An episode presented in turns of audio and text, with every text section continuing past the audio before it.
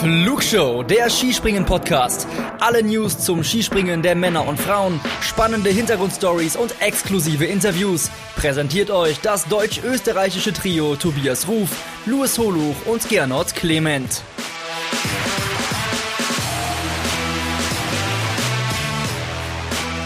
Aus vorbei. Die längste Skisprung-Saison der Geschichte ist beendet. Heute ein letztes Mal blicken wir klassisch auf das sportliche Geschehen am Wochenende zurück. Wir schauen nach Planica, wo das Finale dieser Weltcup-Saison stattgefunden hat. Wir, das sind, wie schon in der vergangenen Woche, die liebe Uli Gräsler. Hi Uli, ich grüße dich. Hallo zusammen. Und unser Mann in Planica, Luis Holo. Hi Luis. Hallo zusammen. So, Luis, wir haben dich mal wieder äh, losgeschickt. Ja, du wolltest natürlich überhaupt nicht, aber die Uli und ich haben gesagt, wir wollen ja, wir wollen uns nicht so groß jetzt vorbereiten auf die Sendung. Lass mal den äh, Holoch bisschen was arbeiten. Und haben wir gesagt, Luis, du setzt dich jetzt ins Auto, fährst nach Planitza und bringst uns Geschichten mit. Wie ja. war es denn, mein Lieber? Am Fernsehen hat's schon wirklich so nach ja, Absch Abschiedsparty, Abschlussparty ausgeschaut. War das Gefühl vor Ort denn genauso? Ja, muss man tatsächlich sagen. Also es hatte wirklich was von, von Abriss-Skispringen sozusagen. Also irgendwie so ein bisschen, weil man trifft sich noch ein letztes Mal, bevor es dann für alle in die Ferien geht. Äh, war cooles Erlebnis, äh, wieder sehr viele schöne Momente mitgenommen, sehr viele Leute kennengelernt, wieder getroffen und äh, ja, so kann man die Saison mal beenden, würde ich sagen. Genau, Dauerthema hier war WM Planitza, ach die Stimmung. Und jetzt sehen wir wieder das Saisonfinale und kommt gefühlt genau, ist genau, war die Stimmung genau so, wie wir es uns bei der WM eigentlich erhofft hatten. Mhm. Warum ist sie denn jedes Mal zum Saisonfinale so gut im Vergleich jetzt zu dem, was wir bei der WM gesehen haben? Was sind denn da die Unterschiede? Naja, zum einen ist der Stellenwert, den das Ding für die Slowenen hat, ein anderer. Also mir hat ja jemand am Wochenende gesagt, ja, so wie die Norweger mit äh, Ski auf die Welt geboren werden, so werden die Slowenen mit Planica auf die Welt geboren. Das heißt, äh, jede Familie ist an mindestens einem äh, Tag mal irgendwie da, so gefühlt zumindest. Und vor allem der Samstag ist natürlich echt ein Nationalfeiertag dort, gerade mit dem Teamspringen dann auch. Äh, das, das hat schon immer seine Besonderheit. Und natürlich sind die Bedingungen äh, grundsätzlich andere. Also du weißt, ähm, was du wettertechnisch zu erwarten hast, du weißt, was du zu erwarten hast, was die Ticketpreise angeht. Es ist alles ein bisschen planbarer und kalkulierbarer und das ist ein, ein Riesenunterschied. gleich mal sagen muss, so ein bisschen WM-Flair hat man schon noch gespürt, weil noch sehr viel von der Infrastruktur da gewesen ist. Also zum Beispiel das äh, Pressezentrum von der WM war jetzt auch das, was wir ähm, hatten. Spoiler fand ich nicht gut. Also das, das äh, fand ich sehr schlecht gelöst. Ähm, und ansonsten stand auch noch sehr viel äh, drumherum an Infrastruktur, also ganz viele Schilder, ganz äh, teilweise die Tribünen auch noch und die Korridore und Wege waren so die gleichen. Ähm, aber natürlich, ja, es, es ist einfach dieser feste Termin, Saisonende, Skifliegen, Party und da gehen die Leute hin, weil sie wissen, was sie bekommen. So. Mhm. Aber ich, ich, ich verstehe es nicht. Also wieso, wieso hat die WM nicht diesen? Hast du da mit Leuten sprechen können, die vielleicht auch so ein bisschen Vergleiche gezogen haben? Weil Saisonfinale, ja, schön und gut, hast du aber jedes Jahr Stellenwert. Ich glaube, es wird sich keiner auf den Briefkopf schreiben, dritter Platz, Skifliegen am Samstagvormittag, Planitzer 2023. Aber wenn ich eine Bronzemedaille bei der WM gewinne, äh, die habe ich mein Leben lang so gefühlt. Also ich, ich hast du mit Leuten sprechen können, weil ich steig nicht so ganz dahinter, dass das Saisonfinale, das immer stattfindet, einen höheren Stellenwert hat als ähm, die Weltmeisterschaft, die noch nie in Planitzer war und vielleicht erst die nächsten 20, 30 Jahre, keine Ahnung, äh, erst wieder dort sein wird. Naja, es ist, also einerseits muss man sagen, die Strahlkraft von diesem Begriff Skifliegen und von der Schanze ist nochmal eine andere mhm. von der WM. Also ähm, aus Zuschauerperspektive ist das ein Faktor. Jetzt ähm, sagen wir mal Leute, die in, in der Gastronomie arbeiten oder Hotellerie, ähm, mit denen ich gesprochen habe, die haben gesagt, für sie war die WM jetzt gar nicht so schlecht, wie sie geredet wurde.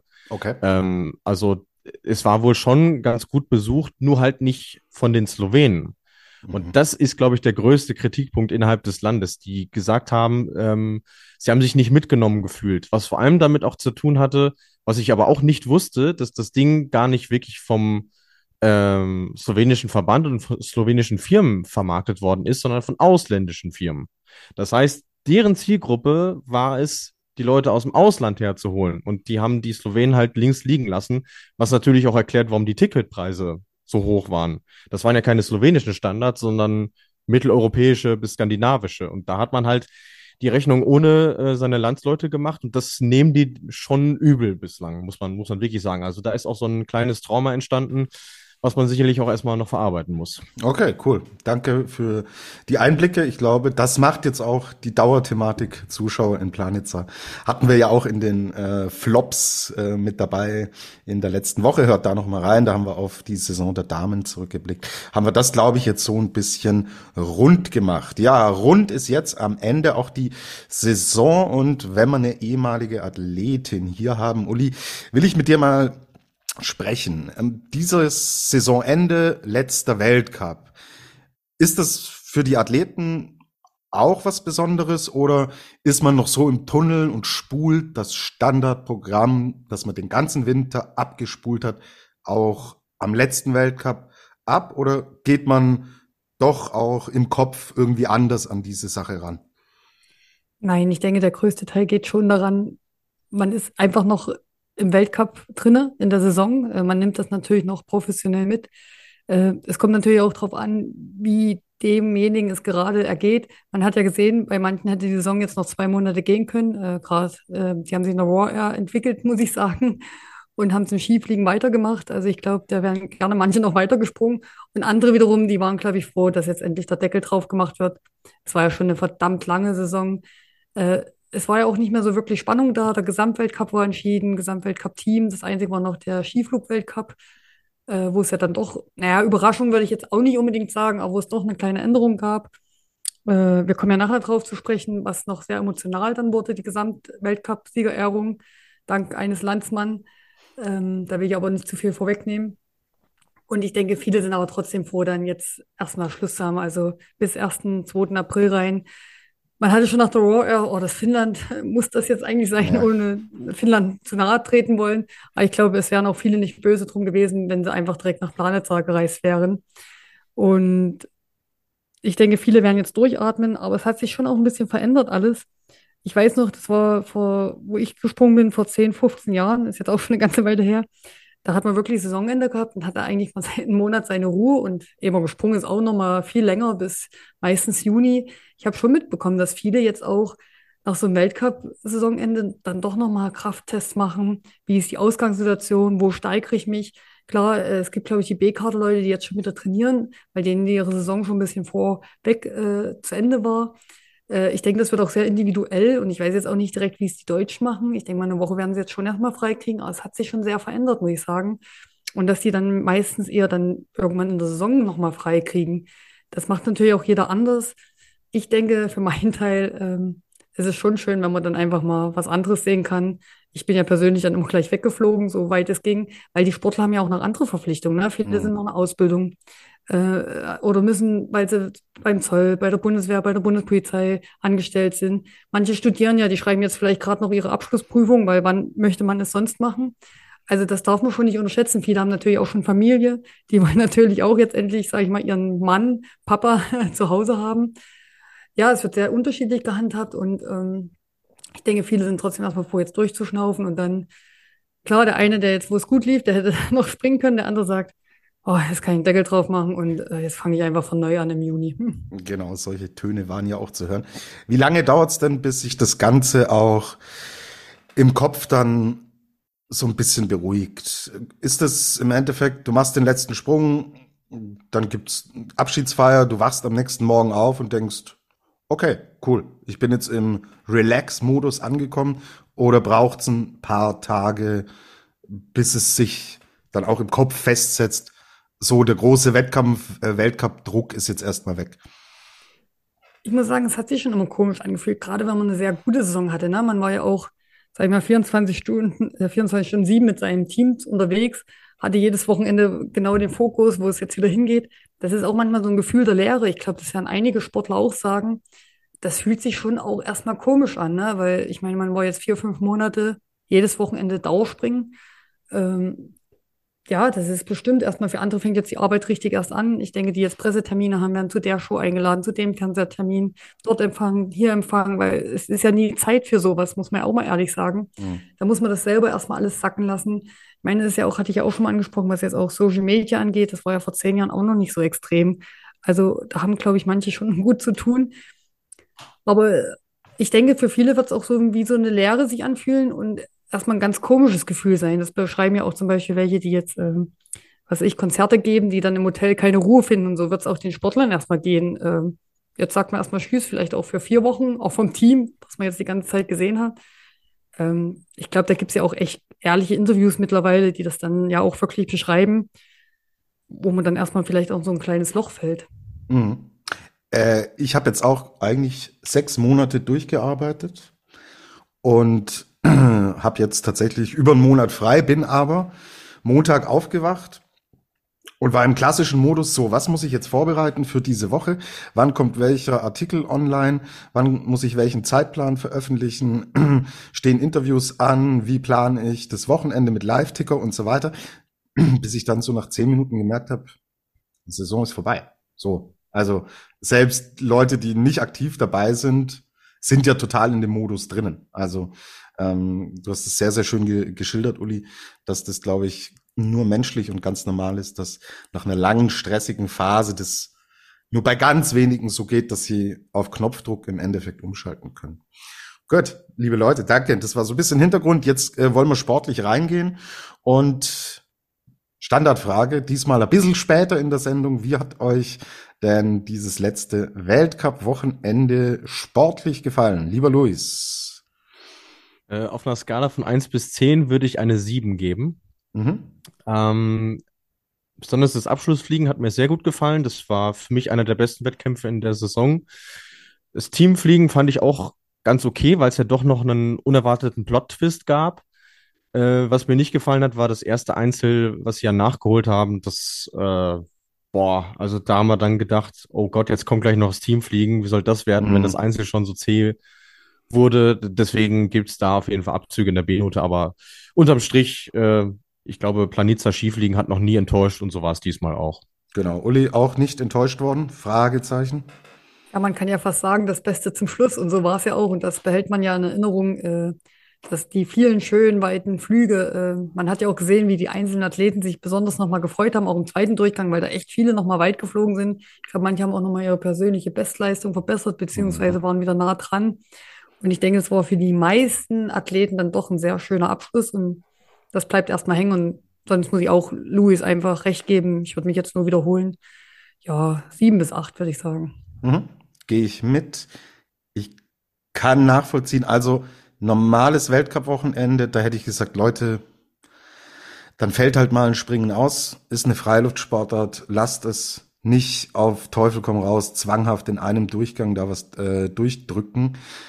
Aber es ging noch um den Skiflug-Weltcup, der ist eh ohnehin sehr, sehr klein. Also du hast nicht viele Wettbewerbe in diesem Skiflug-Weltcup. Deswegen habe ich es nachvollziehen können, dass man sagt, Freitag fällt aus, machen wir Montag in einem Durchgang das Ding vorne weg. Allein weil du so wenig Möglichkeiten hast in dem Wettbewerb. Bist du andere, bist du anderer Meinung? Nein, nein, nein, dass man das so macht, sehe ich komplett genauso. Nur die Art und Weise hat mir wieder nicht gefallen, weil ähm, ich bin Jetzt muss ich mir überlegen, um für zwei Uhr war der Probedurchgang angesetzt und ich bin um äh, eins Richtung Planice aufgebrochen. Am Freitag. Hat, am Freitag, genau. Und es hat, es hat arg gezogen. Wir kamen an die Schanze und dachten so, wie soll hier heute Ski gesprungen werden? Mhm. Also du, das erste, was du dann siehst, sind die Fahnen, die oben auf den Tribünen äh, wehen. Und die wehten so gefühlt in alle Richtungen. Und da wusstest du schon so, okay, ja, und dass man dann auch erst so hinterher mit der Sprache rausrückt, wie denn eigentlich das Zeitfenster aussieht, äh, wann der letzte mögliche Start ist und sich dann teilweise auch noch widerspricht. Das hat mir wieder nicht gefallen und ähm, du hast es auch anhand der Zuschauer gemerkt. So, die sind dann irgendwann von den Plätzen einfach weg, haben sich in die äh, in die ja Party-Areas quasi bewegt und haben sich da mit sich selbst beschäftigt. Also ich stelle jetzt mal die provokante These auf, es hätte gar keinen mehr gejuckt, wenn da noch geflogen wäre, so, weil die Leute irgendwann den Kaffee einfach auf hatten, so. Und das finde ich, äh, so geht man mit den Leuten nicht um. Das hat mir auch nicht gefallen. Mhm. Ja. Und ich sag mal, gerade weil es ja auch das letzte Weltcup-Wochenende ist, muss man denn wirklich noch was riskieren, dass sich vielleicht doch noch der ein oder andere Athlet verletzt? Äh, die Saison ist gelaufen, äh, muss man das dann wirklich irgendwo gefühlt durchprügeln, sage ich jetzt mal. Und im Endeffekt war es ja noch spannend im Skiflug-Weltcup. Äh, ich denke mal, der Avo hat jetzt das nicht an dem Tag verloren. Äh, das hat er eindeutig am Sonntag hergegeben. Aber vielleicht hat es auch schon was mit ihm gemacht, gerade die lange Wartezeit am Freitag. Und wie gesagt, haben wir ja schon ein paar Mal die Saison war lang, gerade auch für einen, der ganz vorne alles dominiert hat. Ich glaube, der war dann auch einfach froh. Und Skifliegen kostet ja auch nochmal ganz, ganz anders Energie. Man ist ja nochmal ganz, ganz anders angespannt als jetzt, sage ich mal, auf einer, für die eine Normalschanze mit einer 120er, wo sie springen. Und wenn man dann auch schon weiß, Samstag ist, die sind die Bedingungen schwierig, das tut sich ja beim Skifliegen, würde ich jetzt mal behaupten, auch wenn ich es nicht gemacht habe, alles nochmal verdoppeln von der Anspannung. Und ich weiß nicht, ob man es da unbedingt riskieren muss oder dass man nicht sagt, jetzt macht man erstmal das Team springen und dann schauen wir mal weiter. Oder macht Sonntag zwei Wettbewerbe, wenn die Wetterprognose das hergegeben hätte. Also ich bin eigentlich eher der Meinung, gerade weil es das letzte Weltcup-Wochenende war, muss man doch nicht noch was riskieren, dass vielleicht ein Athlet dann vielleicht schon wieder für komplett nächste Saison ausfällt. Hm. Ist ja, glaube ich, vom Rhythmus her auch schwierig, oder? Wenn Wettkampf und Qualifikation und so weiter eigentlich für einen späten Nachmittag angesetzt ist und am nächsten Tag heißt es dann plötzlich 8.45 Uhr oder wann war's? 8.45 Uhr, ja. glaube ich. Ja. Fangen wir mit dem Wettkampf an. Ist, glaube ich, Uli, man, man hat doch auch Rhythmus, Rituale, normale Abläufe. Stört doch, oder? Wenn das so durcheinander gebracht wird vom zeitlichen Rhythmus her.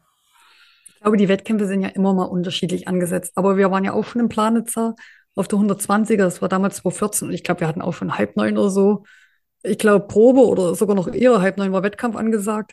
Äh, man muss auch mal überlegen, was das bedeutet. Man steht dann wirklich um fünf, halb sechs auf ja. Und, und das am Ende der Saison und dann zum Skifliegen. Das macht schon was mit ein. Und äh, gerade weil sie ja Freitag das so lange hinausgezögert hat, das meine ich ja, man ist angespannt, man kommt trotzdem erst später ins Hotel zurück. Dann hat man doch noch Physiotherapie, bereitet sich nach. Und da, glaube ich, wäre es gegenüber den Athleten schon fair gewesen. Pass auf, wir canceln das jetzt spätestens um zwei, weil dann hat jeder noch Zeit, sich für den nächsten Tag vorzubereiten, gerade weil es ja so früh losgeht. Und das ist schon, also wenn um neuen Wettkampf losgeht, da ist man schon sehr früh wach. Glaube ich dir. Ja, aber gut, wir kennen es auch von anderen Wettbewerben. Wann war es, Luis? Vor zwei Jahren, als Tournee in Innsbruck war und ich euch schon geschrieben habe, als ich in ja. Innsbruck unten angekommen bin, so, mhm. hier wird heute nichts stattfinden. Ja. Und sie uns dann oben trotzdem haben warten lassen. Dann hieß es ja, in zehn Minuten geht's los und ich schaue nach draußen und denk so, äh, bin ich gerade an einem anderen Ort als ihr? Also ist jetzt ja. nichts, was, was außergewöhnlich ähm, neu war, sondern kommt halt immer wieder vor. Und Gut, man versucht halt trotzdem irgendwie zwanghaft dran festzuhalten. So, jetzt endgültig sportlich. Wir haben einen Skiflug-Weltcup-Sieger und einen Planitzer 7. Da werden alle Sprünge aus Planitzer zusammengerechnet und meiner Meinung nach ein höchst verdienter Sieger, der echt richtig stark war an diesem Wochenende und mir eigentlich schon, Uli, du hast gesagt, diesen Flow Raw Air da hat er das Ding aufgenommen und ich glaube, du hast gesagt, es gibt bestimmt welche, die würden jetzt noch gerne weiterspringen. Ich glaube, Stefan Kraft zählt dazu, weil der war absolut in einer Bombenform dieses ganze Wochenende. Er hat den Skiflug-Weltcup jetzt gewonnen. War er für dich, Uli, der beste Flieger in dieser Saison? Jein. Ich sag mal, der Stefan Kraft hat auch bestätigt, dass er auf jeden Fall Skifliegen kann. Ich glaube, er hat das jetzt zum dritten Mal schon gewonnen. Äh, seine Saison war ja auch stabil, ja. irgendwo, aber auch irgendwo durchwachsen, weil er eben nicht ganz vorne dabei war, wie er es eben für sich kennt. Da muss ich auch sagen, Raw Air, das war ja so ein krasser Fight zwischen den beiden, äh, hat er aber auch nicht für sich entscheiden können. Jetzt halt einfach mal Harvor ein bisschen federn lassen und das hat der Stefan Kraft eiskalt genutzt.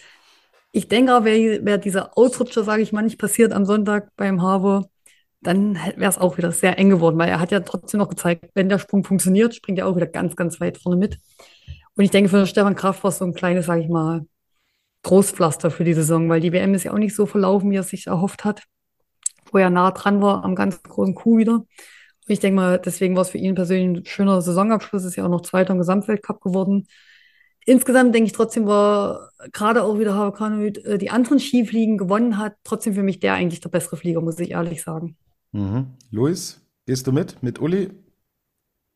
Ja, schon, weil ich auch irgendwie so dieses, ähm, diesen Eindruck nicht loswerde, dass er schon sehr davon profitiert, dass äh, Vickersund halt wirklich eins zu eins ähm, auf seinen Sprung passt. Also es gibt, glaube ich, keinen Skispringer, Skiflieger, der auf der Schanze so gut zurechtkommt wie, wie er. Und da schätze ich Granerüth noch ein bisschen ähm, vielseitiger ein, was so das reine, reine Fliegerische angeht. Aber so unterm Strich finde ich auch, ähm, hat der Kraft, die sich das auch verdient. Ähm, geht jetzt nochmal mit einem netten äh, Sümmchen an Preisgeld nach Hause aus dieser Planica 7 äh, Sonderwertung und von daher haben beide dann so ein Stück von dem Kuchen, von dem großen Kuchen abbekommen. Mhm. Ja, sie haben es insgesamt äh, ganz charmant aufgeteilt, die Herren in dieser Saison. Ja, Granerüth, ja. Gesamtweltcup-Tournee, dann die Medaillen bei der WM haben, haben andere abgegriffen, Jura oder Timi Sajic, jetzt Stefan Kraft darf den Skiflug-Weltcup mit nach Hause nehmen, also das haben sie ganz ordentlich gemacht.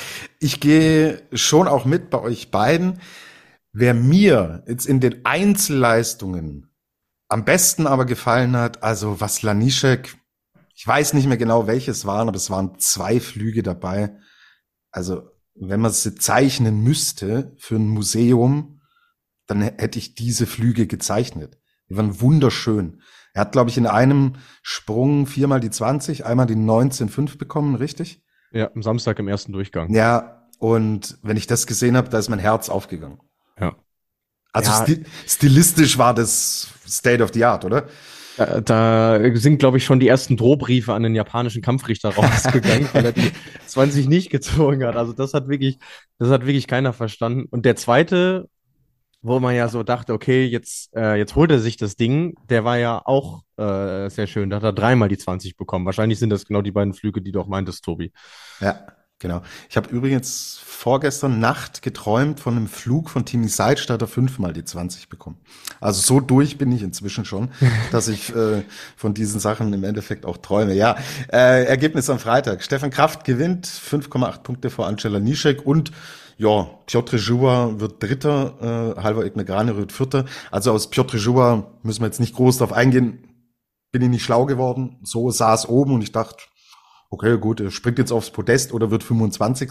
Also war äh, komplett wechselhaft, aber das kann in so einem Wettkampf, Wettbewerb dann immer passieren und vorkommen. Dann sind wir am Nachmittag, was heißt am Nachmittag? Ja. Äh, Macht der Gewohnheit, wir sind dann im, im Teamspringen, das eben am Samstag auch stattgefunden hatte und ich schreibe ja meine Artikel, die dann veröffentlicht werden, fange ich schon mal an, so ein bisschen, wenn dann, wenn dann Halbzeit ist, hat man ja ein bisschen Zeit, da fange ich immer schon so ein bisschen an vorzuschreiben. Und was meint ihr, wen ich da als Sieger geschrieben hatte, so in meinem ersten Entwurf, Uli? Jetzt ist das Team springen. Ja. Ach, eindeutig Österreich. Ja. natürlich Slowenien. richtig, also, richtig. Ja, Österreich, Österreich gewinnt vor Slowenien und Norwegen und ja, pff, äh, Angela Nischek, gerade habe ich noch geschwärmt von ihm es ist im letzten Sprung noch mal gekippt. Äh, hat, hättest du es für möglich gehalten, dass Kraft über 20 Punkte auf diesen Lanischek aufholt? Eigentlich nicht, oder? Nein, ehrlich gesagt nicht. Und gerade auch, sage ich mal, dieser Wackelkandidat im slowenischen Team, der hat ja auch alles bewiesen, aber irgendwie ist das, glaube ich, ein bisschen der Fluch der Slowenen. War ja bei der WM auch schon so, wo man dachte, Mixteam, heute gewinnt es. Da hat nicht er die Nerven gelassen, aber immer Klinic. Irgendwie haben die da so ein bisschen ein, äh, bisschen Fluch. Äh, das einzige Mal, wo es richtig hingezimmert haben, war halt entscheidend beim Teamwettbewerb äh, auf der Normal, also auf der Großschanze. Ja, aber dass er das nochmal hergibt, also ich glaube, Bedingungen haben, waren es jetzt auch nicht. Es war einfach ein durchschnittlicher Flug von ihnen auf trotzdem hohem Niveau. Ja, Kraft, die war halt, muss man auch erstmal schlagen, aber dass, dass sich das, also man hat ja auch gesehen, die Stimmung, die haben ja alle eigentlich nur noch drauf gewartet, jetzt kommen die Tröten raus, jetzt machen sie Party, weil ja, ja. jetzt gewinnen sie und das war ja wirklich so ein bisschen Trauerstimmung. Also Luis kann es vielleicht noch besser beschreiben, aber irgendwie die Bilder im Fernsehen, das war wie, als wenn sie jetzt, keine Ahnung, sonst was verloren hätten. Äh, Schockstarre würde ich es nennen. Okay. Schockstarre, weil es haben sich alle drauf eingestellt, so ja, fertig machen zum Jubeln, so nach dem Motto. Und ich war mir aber schon, also ich musste gar nicht aufs Ergebnis warten, sondern ich war mir in dem Moment sicher, wo Lanischek gelandet war, obwohl es ja keine grüne Linie gab für uns vor Ort, war ich mir sicher, das reicht nicht. Habe ich auch sofort zu den Kollegen äh, gesagt, die um mich herum standen. Und äh, dann war es auf einmal doch sehr, sehr ruhig in einem Tal, was ja sonst sehr gerne laut wird an so einem Wochenende. Äh, mich hat sofort so ein bisschen dran erinnert, wie damals, als äh, Juri Tippisch Peter Preutz im Kampf gegen Severin Freund den Gesamtweltcup weggeschnappt hat. Genau so eine Stimmung war da. Dann alle so, ah nee, jetzt reicht's ja doch nicht, verdammt. So, so, so ein Moment war das. Hatte so ein leichtes Déjà-vu. Mhm. Ja, spannend, auch da die Eindrücke von vor Ort zu hören. Also Daniel Schofenig, Michael Heiberg, Jan Hörl, Stefan Kraft gewinnen vor Slowenien. Norwegen wird Dritter. Gut. Da muss man auch sagen, im Endeffekt haben wieder die gewonnen, die zwar nicht immer ganz vorne dabei waren, aber die einfach als Team die stabilste Saison äh, gesprungen sind. Und das haben sie eigentlich da nochmal bewiesen, dass sie wirklich eindeutig die beste Nation in dieser Saison war, auch wenn vielleicht diese Highlights gefehlt haben. Aber im ja. Teamwettbewerb haben sie oft sehr, sehr stark aufgetrumpft, die Österreicher. Absolut. Und das, was du auch immer gesagt hast, diese Formel für Teamspringen, es darf keiner wirklich ganz auslassen. Ein, zwei Sprünge können mal ein bisschen schlechter sein. Ansonsten ist diese Konstanz auf dem höheren Niveau im Endeffekt die Basis und die Formel, um solche Dinge dann auch zu gewinnen. Und klar, am Ende brauchst du natürlich schon einen, der, der überragend ist, der zu den absolut Besten gehört, der dir diese Dinger dann auch gewinnt. So, jetzt äh, Eibek oder Czofenig in allen Ehren, aber ich glaube, wenn die als Letzte hätten gegen Lanischek antreten müssen, hätten sie das Ding nicht mehr gedreht. War schon auch die Sonderklasse von Stefan Kraft äh, an diesem Wochenende, die sowas dann möglich gemacht hat. Gut, Zustimmung von euch. Gehen wir rüber zum Sonntag. Und da, ja, äh, auf der Flugschanze in Planitza zwei Durchgänge, 0,1 Punkte. Muss man auch erstmal so hinkriegen, oder Leute? Also krasse Geschichte. Timi Seitsch gewinnt 0,1 Punkt vor Angelo Nischek. Stefan Kraft wird Dritter, 10 Punkte Rückstand, sichert sich damit aber die kleine Kugel. So, jetzt hat man beim Kollegen Seitsch, der war nach dem ersten Durchgang in Lauerstellung, also der Favorit auf den Sieg war er danach nicht mehr. Dann geht man drei Luken nach unten. Er holt sich die Bonuspunkte. 228 war, glaube ich, da die Vorgabe, die er springen musste. Hatte er mit 234 relativ locker geschafft. Aber Leute,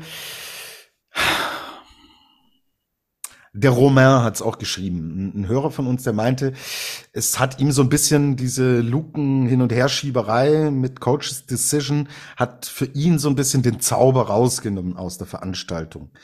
Ich finde ganz ehrlich, also bei drei Luken wird's mir zu viel. Uli, wie beurteilst du das denn? Ist es geniale, äh, eine geniale taktische Komponente, die das Skispringen dadurch gewinnt? Oder ist es vielleicht auch für den normalen Zuschauer, Verbraucher auch vielleicht zu kompliziert? Wie, wie beurteilst du es denn? Also ich, ich finde es in manchen Situationen gut und spannend, aber mit drei Luken, Leute, boah, weiß nicht, äh, keine Ahnung. Also naja, ich, aber ja, Entschuldigung.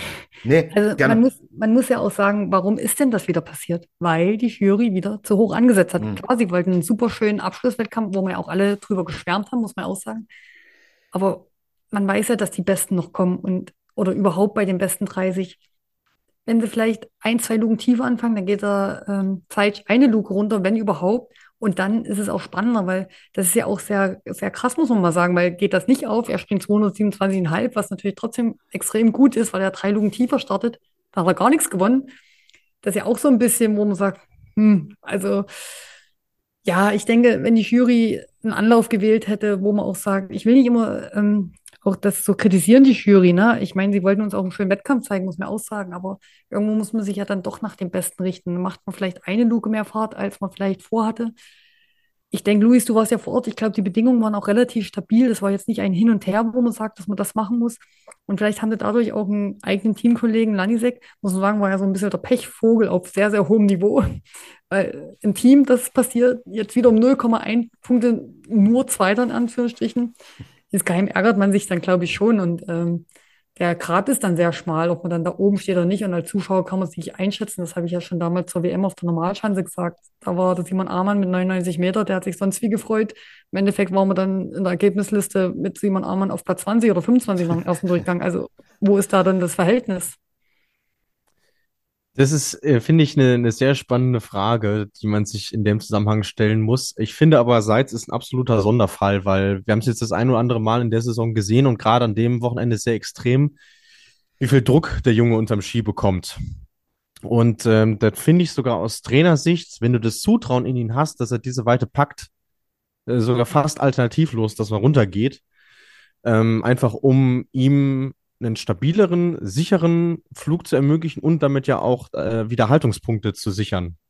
Weil wenn er in diese Turbulenzen kommt, die er jetzt das ein oder andere Mal am Ende hatte, wurde das von den Kampfrichtern gerade an dem Wochenende auch gnadenlos bestraft. Und dann finde ich es schlau von Robert Regotta, dass man da reagiert. Es ist natürlich nur so frappierend, weil die Gates in Planice auch sehr, sehr groß sind. Also der Unterschied zwischen dem Startgate und dem Gate, was äh, Seitz dann am Ende hatte, das sind über zwei Meter.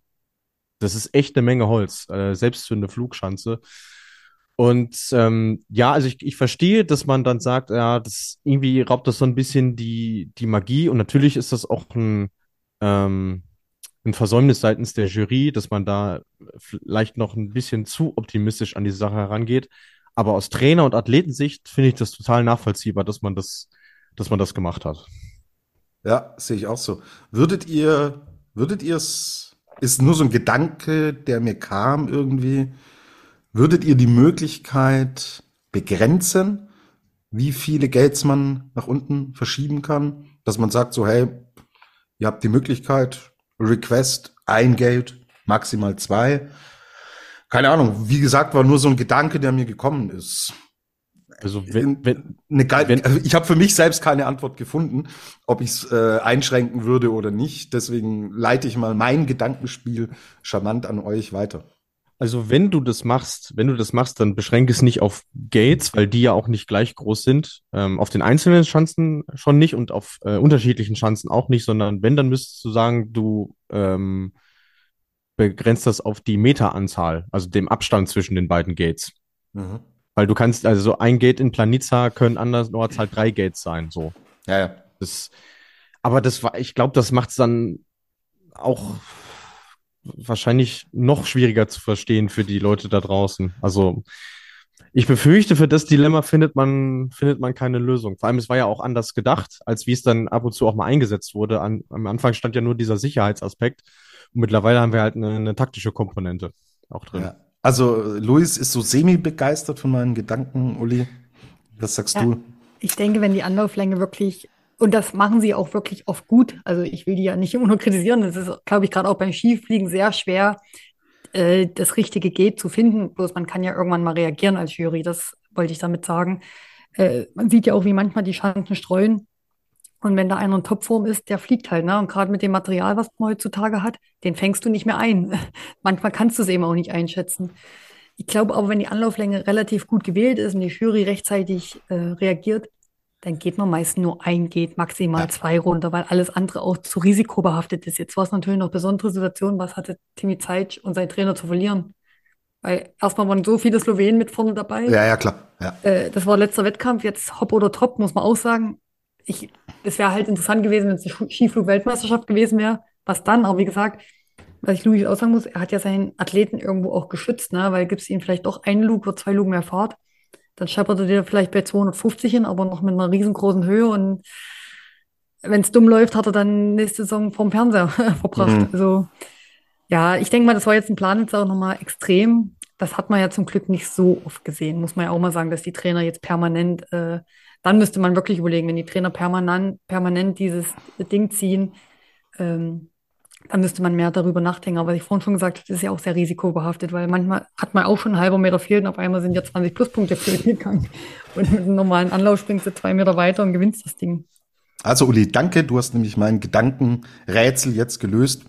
Vollkommen richtig, weil es passiert ja relativ selten, dass man eine Coach-Request äh, stellt und es passiert schon extremst seltenst, also ich habe es eigentlich auch noch nie gesehen, dass man gleich drei Gates nach unten geht. Also da eine, eine Sonderregel einzuführen, Und danke dafür auch, wie du sagst, wenn das jetzt jede Woche fünf, sechs, sieben Mal vorkommt, so, dann kann man sich Gedanken machen. Aber wenn das alle zehn Jahre einmal passiert, gibt's keinen Grund, äh, in das eh schon umfassende und komplexe Regelwerk dann noch künstlich was mit reinzubauen. So, über welche Mannschaft haben wir denn noch gar nicht gesprochen jetzt? Wir sind ein deutschsprachiger Podcast, Leute.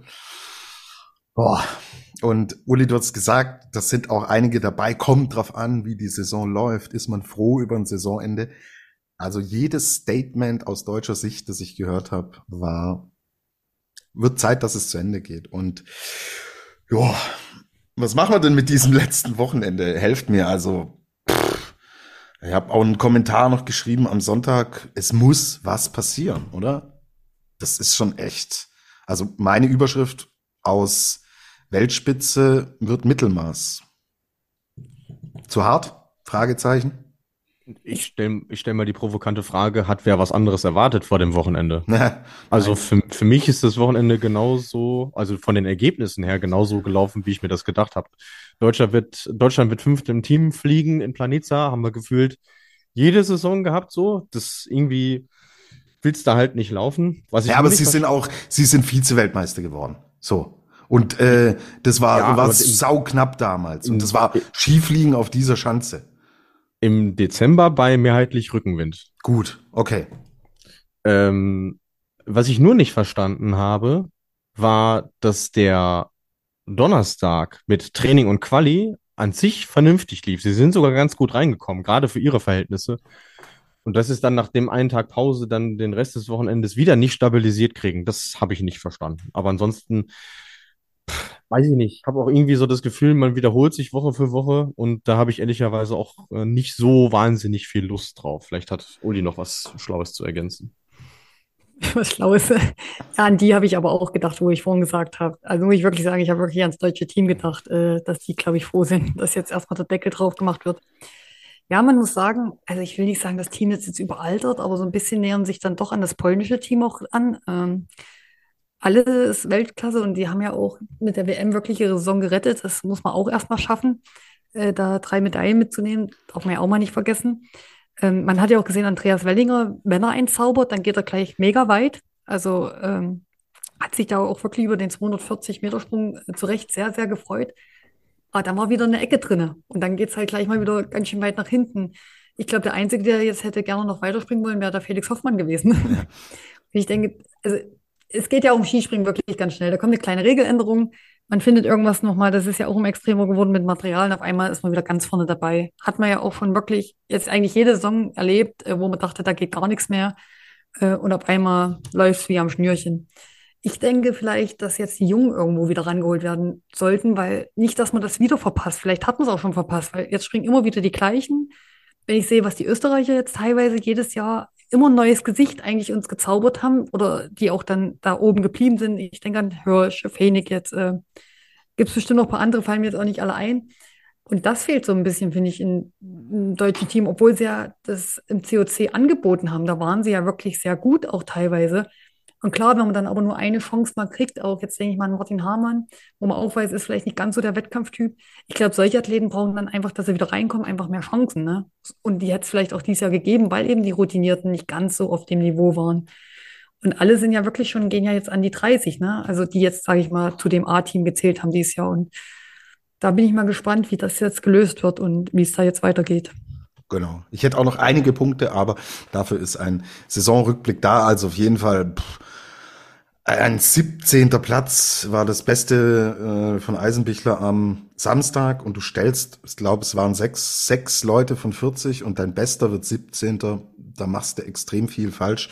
Am äh, Samstag, Luis hat es angesprochen, im Team dann, ja, dieser fünfte Platz ist eigentlich auch einzementiert, war bei der WM so, war in Lachti so, war jetzt so und die Geschichte war nicht mal knapp und wir sprechen hier von einem Rückstand von, pff, das sind über 200 Punkte, gell, auf Österreich. Also das ist echt eine Menge Holz und es sind 200, über 200 Punkte Rückstand auf Österreich und die Schweiz ist bis auf fast 40, knapp 40 Punkte dran. So.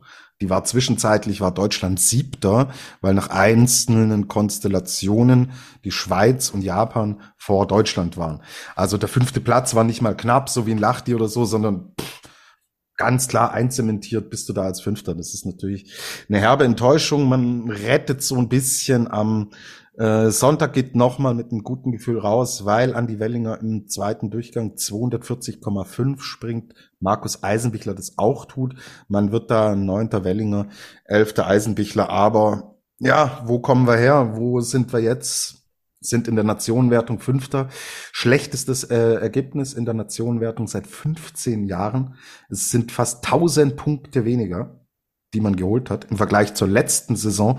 Also wir werden im Saisonrückblick da nochmal genauer drauf schauen und da dann ähm, glaube ich auch, also so viel kann ich spoilern, wenn man die Kategorien Top Tops äh, und Flops, so wenn wir das so kategorisieren, im Bereich Tops wird man es wird man es nicht unterbringen, weil ganz kurz auch Thema WM, ja, okay, die haben sie gerettet, aber wo haben sie die Medaillen geholt? Auf der Normalschanze.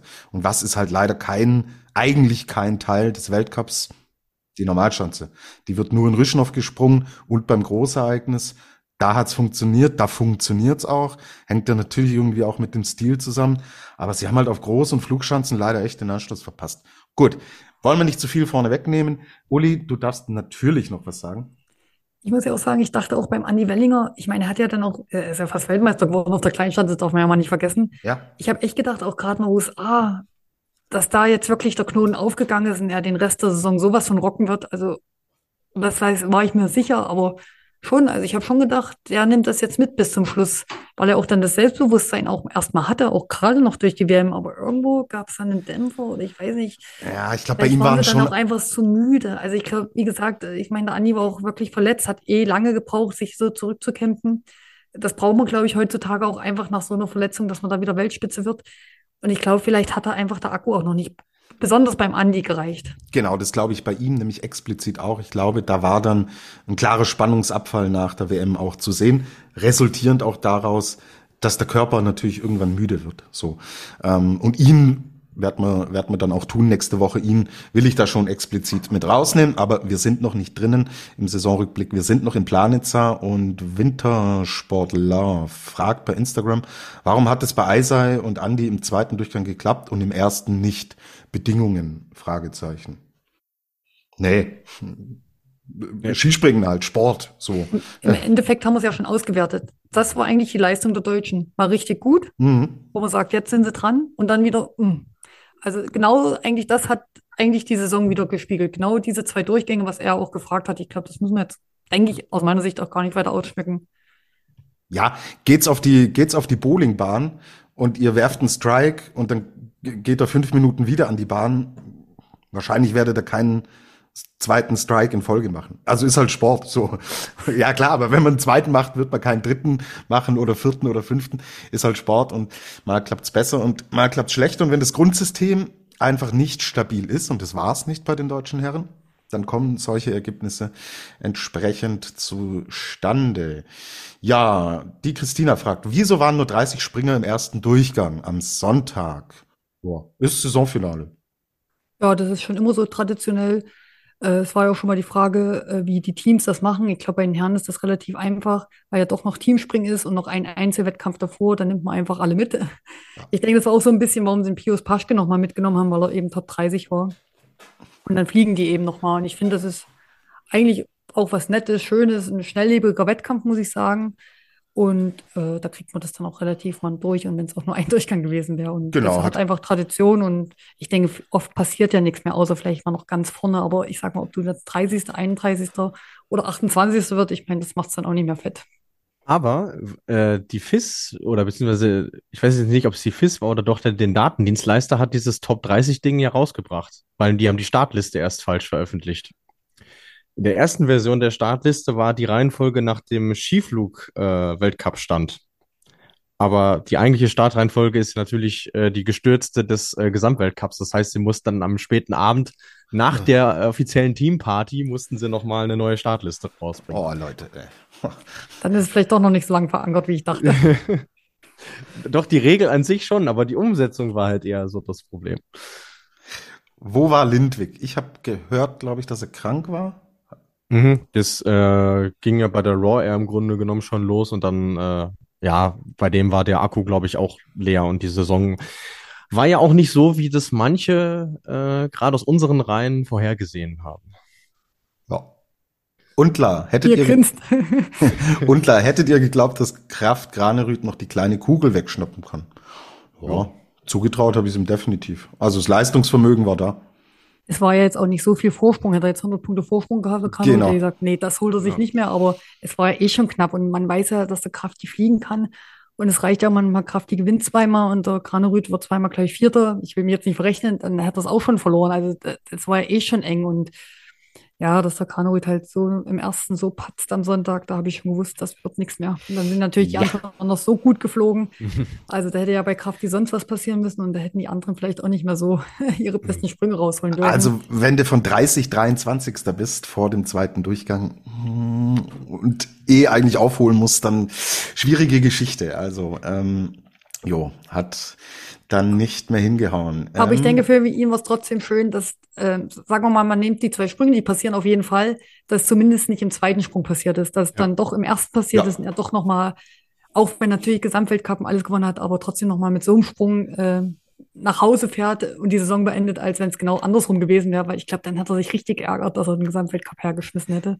ja, ja. Ich denke, in der Konstellation war es dann vielleicht für ihn so ein bisschen wieder, na gut, jetzt ist es so, ich habe so viel gewonnen. Ich glaube, für ihn war eh die Tournee dies Jahr wichtiger und äh, Er hat nicht unglücklich gewirkt und Mhm. nach seinem letzten Sprung. Und wenn man echt überlegt, also es war mir auch gar nicht so bewusst, dass er das jetzt eigentlich innerhalb kürzester Zeit zweimal den Gesamtweltcup gewonnen Mhm. hat. Also ist wirklich, also Mhm. extrem gut. Und er ist ja auch noch jung.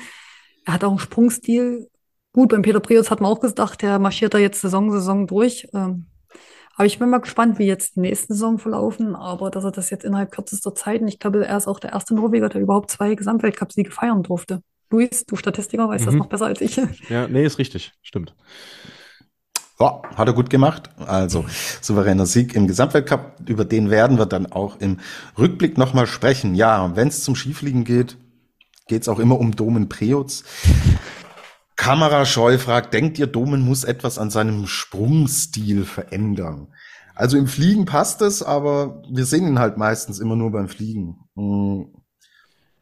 Ul- Uli, wa- was macht er denn auf Warum ist er denn im Skifliegen so gut und in den normalen Wettbewerben klappt's nicht?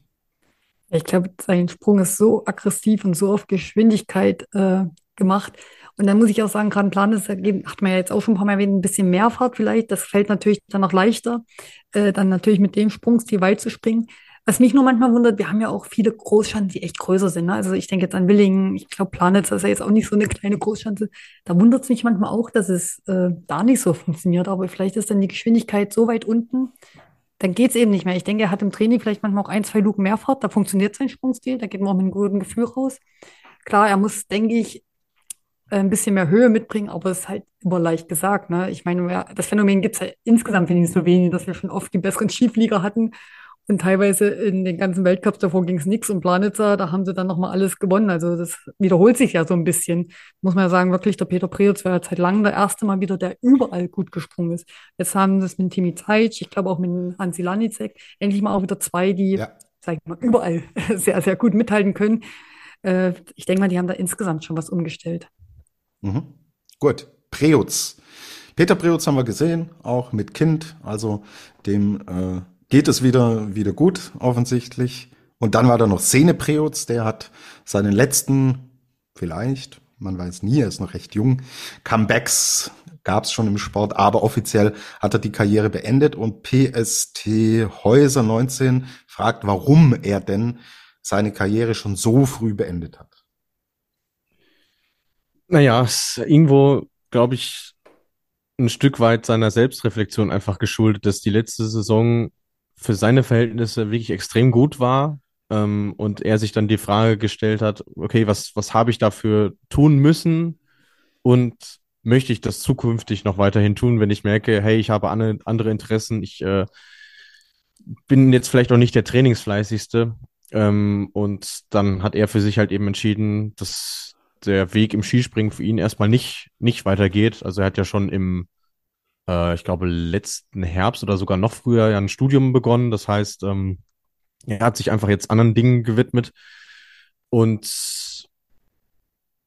ist, ist vielleicht eine ungewöhnliche Entscheidung, aber gerade wenn du merkst, hey, ich, ich bin dann nicht mehr mit dem hundertprozentigen Einsatz, mit dem hundertprozentigen Feuer mit dabei, dann finde ich das total nachvollziehbar, dann zu sagen, okay, das, das war's jetzt für mich an der Stelle, bevor ich dann vielleicht irgendwie diese Einsicht gar nicht habe, einfach äh, irgendwo weitermache und es dann irgendwie, ähm, ja, so Schritt für Schritt irgendwie nach hinten geht. So, deswegen finde ich das, finde ich das sehr charmant, wie er das gelöst hat.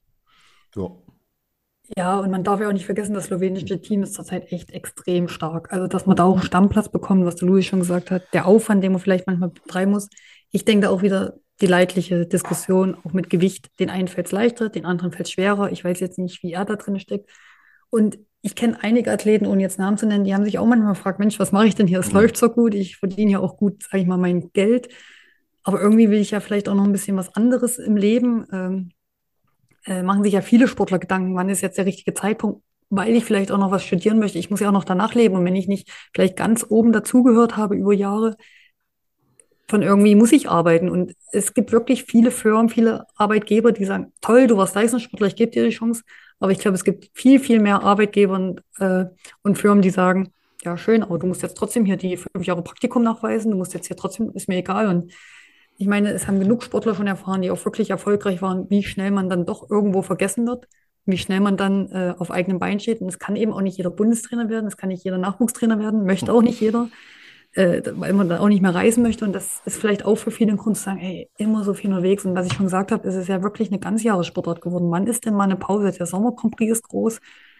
Und wenn man wirklich auch lange dabei war, und lange heißt ja nicht nur, wenn ich das erste Mal im Weltcup aufgetaucht bin, sondern vielleicht schon mit 12, 13, 14, Alpencup, COC, JWM, was ich da, da ist man vielleicht auch der ein oder andere mal schneller müde. Mhm. Und er wird sich auch gesagt haben, er hat doch was erreicht, er hat eine Olympiamedaille gewonnen. Ja. Er hat noch andere Geschwister, die sollen das ruhig rocken. Also das werden wir noch lange im Weltcup sehen. Und ich finde das gut und er hat es ja echt rechtzeitig bekannt gegeben.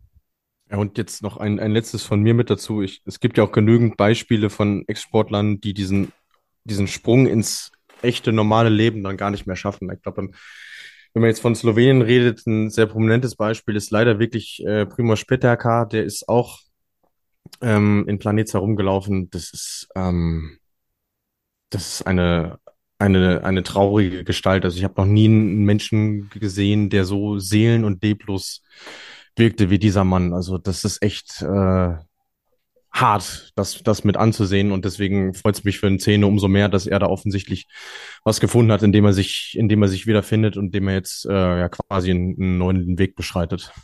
Klar, und hey, äh, gibt's halt im Sport, ja, dass man selbst in recht jungen Jahren sagt, okay, nee, war für mich. Ähm, gibt ja auch welche, denkt mal an Magdalena Neuner, Laura Dahlmeier, die ja noch zehn Jahre hätten weitermachen können und noch 100 äh, weitere Medaillen hätten gewinnen können und Kohle ohne Ende hätten machen können. Die haben halt auch irgendwann gesagt, nö, will noch was anderes sehen und machen in meinem Leben und haben aufgehört. Also, so außergewöhnlich ist es dann nicht. Wir werden auch im Saisonrückblick nochmal auf alle eingehen. Es sind, finde ich, sehr, sehr wenige und wenige prominente Namen dabei, die die Karriere beendet haben. Haben wir zum Beispiel nach der olympischen Saison ein bisschen anders gesehen. Auf die werden wir da auch nochmal eingehen. Und jetzt wollen wir auf äh, noch zwei, drei Geschichten so ein bisschen im Hintergrund zu sprechen kommen. Fangen wir an. Der Lugika hat Luis in Planitzer nur Party gefeiert oder auch was vom Springen mitbekommen. Dass er vom Springen was mitbekommen hat, hat er eindrucksvoll unter Beweis gestellt. Jetzt aber eine Frage für mich, der auch ja, gern mal die ein oder andere Party mitnimmt. Also wieso macht man denn diese Springer-Athletenparty am Samstag, wenn am Sonntag um 10 Uhr noch ein Wettbewerb ist? Naja, aber die geht ja im Grunde genommen im Anschluss an das Teamspringen einfach los, weil dann auch noch alle Leute äh, tatsächlich da sind. Ähm, es gibt auch welche, die dann tatsächlich äh, am Sonntag schon abreisen, weil sie sagen, sie haben mit dem Weltcup-Finale eben nichts mehr zu tun. Das heißt, weiß ich nicht, wann war der Wettkampf zu Ende? Ich gucke jetzt nochmal. Naja, kurz zwölf. Genau. Also das heißt dann mit Siegerehrung und so, dann bist du um halb eins vielleicht fertig und um, um eins und dann geht das Ding los und ich kann auch sagen, ich bin da gewesen, das Ding war aber um halb sechs auch vorbei. Mhm. So, und dann isst man nochmal was zu Abend und dann geht man auch frühzeitig ins Bett. So, also das ist jetzt nicht, dass dann bis äh, Sonntagmorgen irgendwie durchgemacht wird oder Okay. so. So ist es nicht. Äh, glaub Zumindest ich, springerseitig nicht. Das, Ja, ja, okay. Wäre auch nicht empfehlenswert, wenn man am nächsten Tag um 10 Uhr wieder Wettkampf hat. Ja, Markus Eisenbichler. Ich musste schon zweimal hinschauen. Der Bart war ab und äh, die Lea fragt, Luis, hast du mit Eisei über die verlorene Wette geredet? Nee, da wollte ich jetzt keine äh, äh, Wunden aufreißen. Aber wir wissen ja trotzdem, warum er das gemacht hat. So ist es. Der Andi Wellinger hat es nämlich verraten. Er hat mit einem Betreuer gewettet, dass er deutschen Rekord springen wird in Planitzer. Und wenn er den nicht springt, der Wellinger hat so erzählt, dass er, dass dann nur der, eine Halbseite vom Bart abrasiert wird. Das hat er wohl auch gemacht, hat sich im Spiegel gesehen und gesagt, geht gar nicht. Kann ich mir auch vorstellen, wie das aussah.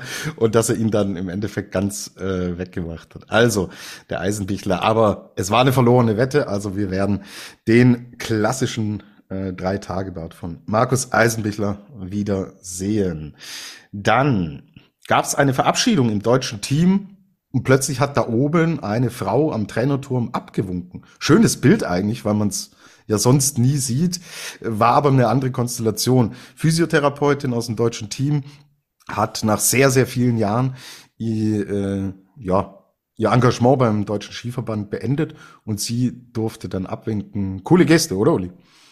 Ja, auf jeden Fall. Also das hat man jetzt ja schon doch öfters gesehen, dass zu besonderen Highlights oder andere schon mal abwinken. Dann, äh, das war jetzt nicht das erste Mal. Man hat es ja auch schon beim Erik Frenzel gesehen, da hat es der Papa gemacht. Äh, ja, ich finde es immer schön, dass äh, sowas gemacht wird. Das ist ja auch eine große Anerkennung und gerade auch beim Skifliegen. Man hat auch gesehen, dass beide viel Freude dabei hatten. Und ich muss sagen, wo sie abgewogen haben, sind ja auch die Deutschen echt. Da haben die gerade ihre super Sprünge auch gemacht. Also äh, vielleicht hat es ja was bewirkt. Vielleicht waren sie da einfach ein bisschen freier. Ich weiß es nicht. Haben nicht so viel nachgedacht. Nein, aber sie war jetzt, glaube ich, ganz, ganz lange dabei und ja, ich glaube, vielleicht steht bei ihr auch irgendwas privat an oder das ist ja, weil du gesagt hast, man sieht so selten Frauen, aber woran liegt's denn? Viele haben dann doch Familienplanung. Ich bin ja selber jetzt junge Mama. Äh, ja, als Frau ist es schon schwierig. Das Kind hängt noch mal anderes, glaube ich, an der Mama als am Papa die ersten Jahre. Aber mir als Mama geht's, glaube ich, genauso. Äh, Wenn man dann sich auch für Kinder entscheidet, sind ja doch die meisten, die sagen, ich möchte fürs Kind da sein und wenn man sieht, wie viel die verreisen, ich glaube, das fehlt, fällt auch schon manchmal den einen oder anderen Papa sehr schwer. Also es sind ja doch sehr viele Väter dabei. Ja. Ich glaube, immer leicht ist das auch nicht, alles in Einklang zu bringen. Ähm, gerade wenn man auch zu Hause ist, dann sind die Kinder erkältet. Ja, was macht man? Ich muss ja nächste Woche wieder Weltcup springen. Und aber ist es, glaube ich, die Denise Herrmann, jetzt mal kurz zum Biathlon, die hat das ja auch schön gesagt. Das war ja auch so ein Beweggrund, warum sie aufhört. Und da hat sie auch gesagt, die Männer können das vielleicht noch einen besseren Einklang bringen, aber als Frau mich hat zum Beispiel mal der Kratzer selbst auch gefragt, machst du Trainerin? Ich sag, nee, erstmal nicht. Jetzt waren wir auch viel unterwegs. Ja, warum machen das kaum Frauen? Dann habe ich ihn das auch mal versucht, also oder hab's ihn erklärt. Er sagt, ja, soweit hat er das noch gar nicht bedacht. Aber man merkt schon, dass äh, auch bei den, äh, bei den männlichen Springern, das macht schon auch was mit ihnen, wenn sie dann irgendwie junge Väter oder so sind. Also ich habe einige gesehen, die auch auf der Party ihr, ihre Töchterchen oder ihr, ihr Söhnchen dann mit dabei hatten und dann eben nicht so auf der Tanzfläche waren oder am, am Bierstand oder so. Also das, äh, das ist mir schon auch aufgefallen. Also da gibt's die ruhige Fraktion, die sich dann zurückzieht und irgendwie ein Pläuschen hält oder so, weil sie eben auch Family dabei haben. Und da gab es dann welche, die wirklich die Sau rausgelassen haben. Ich glaube, das ist ja auch ein Grund, warum man das ganze Samstag macht. Sind wir mal Genau, ehrlich, ja. die sind jetzt sechs Monate unterwegs. Und dann ist Sonntagabschluss. Ich glaube, die wenigsten, ich glaube, Ja. die wenigsten würden auch feiern, die würden dann ihre Bratwurst essen oder keine Ahnung, welches Land, würden dann eine Stunde stehen, würden vielleicht noch ein Bierchen trinken, aber dann möchte auch jeder nach Hause, weil, weil sie, weil ja viele doch auch Familie haben und es irgendwo dann weitergeht. Ich glaube, da hätte auch Sonntag wäre einfach auch komplett die Luft raus, um das dann zu veranstalten. Das Ja. könntest du höchstens machen, wenn der Abschluss in Japan wäre und man Montag eh erst heimfliegt. Dann wäre es wieder was anderes ungefähr wie es bei uns manchmal war, Saisonabschluss Japan. Ähm, ja, da waren wir eh noch in Japan, dann kann man auch noch abends feiern, aber da ist das, denke ich mal, echt eine super gute Lösung, wo dann auch wirklich die Sportler ein bisschen länger bleiben. Cool. Äh, ich wollte noch kurz fragen, Thema Physios auch. Wie nah sind die denn dran? Äh, wie wichtig sind sie denn für, für die Athletinnen und für die Athleten? Ähm, man, klar, man geht zum Physio, aber ist es dann auch, pff, ist, nenne ich es jetzt äh, seelischer Mülleimer, wo man auch mal Dampf ablassen kann, wo man auch mal sagen kann, ey, das nervt mich, das kotzt mich an, so auf gut Deutsch gesagt. Uli, wie, wie wichtig sind denn diese Leute, die im Hintergrund äh, stehen und die man dann sieht, wenn sie nach vielen, vielen Jahren aufhören. Ansonsten bekommt man von denen ja nichts mit. Also ich glaube, Physio und Techniker, also wenn die so lange dabei sind, auch gerade im deutschen Team, da weiß man, wie der Stellenwert ist bei den Athleten. Und so ging es ja auch uns mit der Jule Strehle. Also ohne sie, glaube ich, wäre manche Reise noch schwieriger gewesen, gerade wenn es auch nicht gut läuft. Und ich glaube, die hören sich schon viel an. Die sind auch noch relativ neutral. Die sehen vielleicht auch den Athleten noch mehr, weil sie haben ja jetzt nicht den Druck, die Leistung zu bringen. Die helfen ja den Athleten auch fit zu werden. Ich glaube, die haben einfach nochmal einen ganz anderen Blick auf das andere und verstehen auch vielleicht manchmal den Athlet besser als der Trainer in manchen Momenten und kann natürlich ein wichtiges Kommunikationsgefüge äh, dann auch herstellen zwischen Trainer und Athlet mal, wenn es nicht so läuft, wo die Physio dann vielleicht auch mal mit dem Trainer spricht und sagt, hey, pass mal auf und auch mal erklärt, was vielleicht das wirklich bedeutet, wenn man eine Knieverletzung hatte. Da kommt es dann eben auf den Trainer drauf an, wie weit er sich da wirklich auch, sage ich mal, in Anführungsstrichen reinreden lässt. Aber ich denke, wenn sie, sie war ja wirklich lange dabei.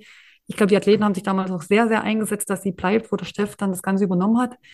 Also sieht man schon den Stellenwert. Und ich glaube, das war jetzt bei jeder Physiotherapeutin, die die deutschen Männer hatten, es war immer äh, doch auch mit sehr viel, sag ich mal, Traurigkeit dann, wenn die Physios aufgehört haben. Ich glaube auch, wenn mal der Simon irgendwann aufhört, also der Erik Simon, ich glaube, da bricht auch was ganz schön weg, ähm, weil der, glaube ich, auch ein echt gutes Bindeglied ist im Team. Und ja, das ist wichtig, einfach, sage ich mal, irgendwo auch eine neutrale Person vielleicht zu haben. Genau, weil man sonst ja wirklich nur in diesem Tunnel, in diesem Mikrokosmos äh, Profisport steckt und da dann Elemente mit dabei sind, einem nahe sind, die aber von außen kommen. Und die sehen dich vielleicht noch mehr als Mensch, ne? Einfach gerade auf ja. der Physiobank, wo man ja dann doch, kann man schon fast sagen, manchmal halbnackt da liegt äh, und entspannt und auch mal, vielleicht auch mal ein bisschen mehr Ruhe hat, weil da ist man eine halbe Stunde bis Stunde in dem Zimmer, wo man auch einfach mal Ruhe hat und wo der eine Athlet, der vielleicht sonst nicht so viel redet, einfach auch mal einfach mal ein bisschen vielleicht auch sich herauskommt. Mhm. Cool. Danke dann auch für diese Einblicke. So, die Lilly will Shigayela als Adler der Woche haben. Trotz Schmerzen ging es nicht gut, hatte den sechsten Platz erreicht und sie sagt, ah, hat ihr gut gefallen, hätte sie gerne. Ja, Lilly war cool, wäre in normalen Wochenenden auch in der Verlosung drin gewesen, aber hier entscheidet die Mehrheit und äh, da gehörst auch du dazu, Lilly, du hast uns auch geschrieben, viele andere auch, die Geste von Angela Nischek bei der ähm, Siegerehrung Gesamtweltcup am Sonntag. Er ist noch vorbeigezogen in der Gesamtwertung an David Kubacki, hat da ähm, den dritten Platz noch belegt. Grund, David Kubacki war nicht da mit seiner Frau. Wir haben in den Folgen davor das schon kurz erwähnt und ähm, ihr geht's offenbar auch wieder besser. Und er hat dann einen Papp Kubacki mitgebracht auf die Siegerehrung, um auch ihn seine Leistungen zu würdigen. Und die ganze Skisprungfamilie, wie sie so schön genannt wird, hat auch mit dem Plakat, wo dann alle unterschrieben haben, haben da so ein bisschen die besten Wünsche und Genesungswünsche nach Polen zu David Kubacki und seiner Frau Martha geschickt. Und ihr da draußen wollt es und ja, ähm, wir haben es auch explizit im Vorgespräch erwähnt. Ich glaube, wir sind uns alle einig und können guten Gewissens den letzten Adler der Woche an Angela Nischek für diese Aktion vergeben. Stimmt ihr mir zu, ihr zwei? Ja, auf jeden Fall. Und man müsste fast sagen, auch dem David Kubacki eigentlich den Adler der Woche noch zu geben. Irgendwo mit, weil er hat auch gezeigt, was eben wichtiger ist. Ne? Und das ist eben seine Familie und da abgereist ist und wirklich auch nicht mehr, sag ich mal, wiedergekommen ist. Sie haben ihn ja sogar gefragt, so habe ich es gelesen, ob man überhaupt die Feier machen können. Ja. Und ich glaube, die hätten es auch nicht gemacht, wenn er gesagt hätte, mir, es geht so schlecht. Und da sieht man auch, wie der Kontakt war. Und das war ja, seitdem er da auch zurückgetreten ist von der Saison. Ähm, deswegen finde ich das auch von David Kubacki eigentlich so, so menschlich und ich weiß nicht, ob es wirklich jeder Sportler machen würde. Ne? Also äh, man sagt es immer, na klar, fährt er zur Frau, würden es wirklich alle so machen? Weiß ich nicht. Also, aber vom Lanisek, also ich glaube, es hat auch, also ich glaube, es hat auch wirklich keiner mitgerechnet, dass ausgerechnet auch er das Ding mit da hochnimmt und einfach auch sagt, ich wäre hier nie Dritter geworden, äh, wenn der David Kubecki weitergesprungen wäre. Also ganz, ganz große Geste und dass er, man hat auch gesehen, wie emotional ihn das mitnimmt, auch in den Interviews. Aber der Luis hat mir mal gesagt, dass auch, ähm, er ist selber jung Papa geworden, also er weiß auch, was das bedeutet einfach, wenn es der Familie nicht gut geht. Ja, also es ist genau diese, diese menschliche Komponente halt, dass er einerseits ähm, weiß, in, in was für einer Situation sich sein Kontrahent, oder in dem Fall kann man ja auch sagen, Kollege befindet, ähm, dass, dass äh, er selber auch gut genug weiß, dass es eben Wichtigeres gibt als diesen sportlichen Wettkampf und gleichzeitig dann eben auch noch einzuordnen weiß, ähm, was ihn jetzt auf dieses Podium irgendwo gebracht hat, so und deswegen ähm, ich, ich, hatte schon, ähm, als die, als die ersten Siegerehrungen äh, liefen, hatte ich schon gesehen, dass er da irgendwas in der Hand hatte und ich habe mich gefragt, was hat er denn jetzt vor irgendwie? Und dann, ähm, als die Siegerehrung dann anfing, die eigentlich für den Weltcup, ähm, merkte ich dann, okay, er holt irgendwas aus so einer Tüte und nimmt es mit aufs Podium. Und aber dann habe ich eigentlich erst gesehen, als er das Ding dann hochgerissen hat, ähm, was es eigentlich war, so. Und ähm, ja, irgendwie, da, da musste ich auch erstmal echt schlucken, weil das so unerwartet kam, aber gleichzeitig war es einfach so eine schöne Geste und äh, zeigt einfach, was das für ein toller, toller Charakter ist, der, der Jabba, wie er ja so schön genannt wird, der, der Frosch, zeigt echte Gefühle auf dem Podium. Genau. Also, dann der Frosch und auch David Kubacki bekommen hier die letzte Auszeichnung dieser langen Saison. Liebe Leute, ich wäre durch. Uli, du hast, glaube ich, noch was auf dem Herzen, oder? Ja, weil man sieht auch, er hat sich ja wirklich Gedanken gemacht. Das macht man ja jetzt nicht nebenbei, dass ich mal so eine Papi-Figur. Also da muss ich, denke ich, schon auch ein bisschen vorher Gedanken gemacht haben, vor dem Plan dieser Wochenende. Ich meine, man hätte auch noch eine Startnummer mit den Namen, das haben ja auch schon viele gemacht hier. Man kennt das ja auch mit Trikot Wäre auch irgendwo schön gewesen, aber das war irgendwie nochmal, einfach mal was, also nochmal wirklich drüber nachgedacht, was kann ich machen und wie kann ich das symbolisieren, nicht vielleicht nur mit einer Startnummer, die ich hochhebe oder mit einer polnischen Fahne oder was weiß ich. Also ich finde die Idee, wie er das auch gemacht hat, also wirklich super. Ja. Hm.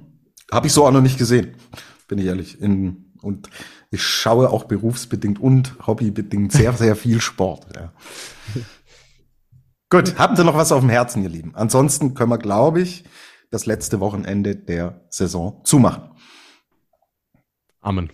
Amen. Wunderbar. Dann vielen, vielen lieben Dank, Uli, dass du auch heute wieder mit dabei warst, auch für die gesamte Saison. Herzlichen Dank. Und Luis, auch dir vielen lieben Dank, wie immer, für die Eindrücke aus Planitzer. Gut, eine Folge haben wir noch. Dann machen auch wir bei der Flugshow die Saison zu und gehen in die wohlverdiente Sommerpause. Es wird noch einen Rückblick geben auf die Saison bei den Herren. Auf die der Damen haben wir schon zurückgeblickt. Wer es noch nicht gehört hat, unbedingt reinhören. Findet ihr ganz normal in unserem Podcatcher. Und jo, dann machen wir zu für heute. Vielen Dank euch und euch, euch da draußen natürlich, wie immer für den coolen Input. Danke für die Inputs für die ganze Saison. Hat wie immer Spaß gemacht. Und jetzt halte ich die Klappe, fliegt's, soweit's geht.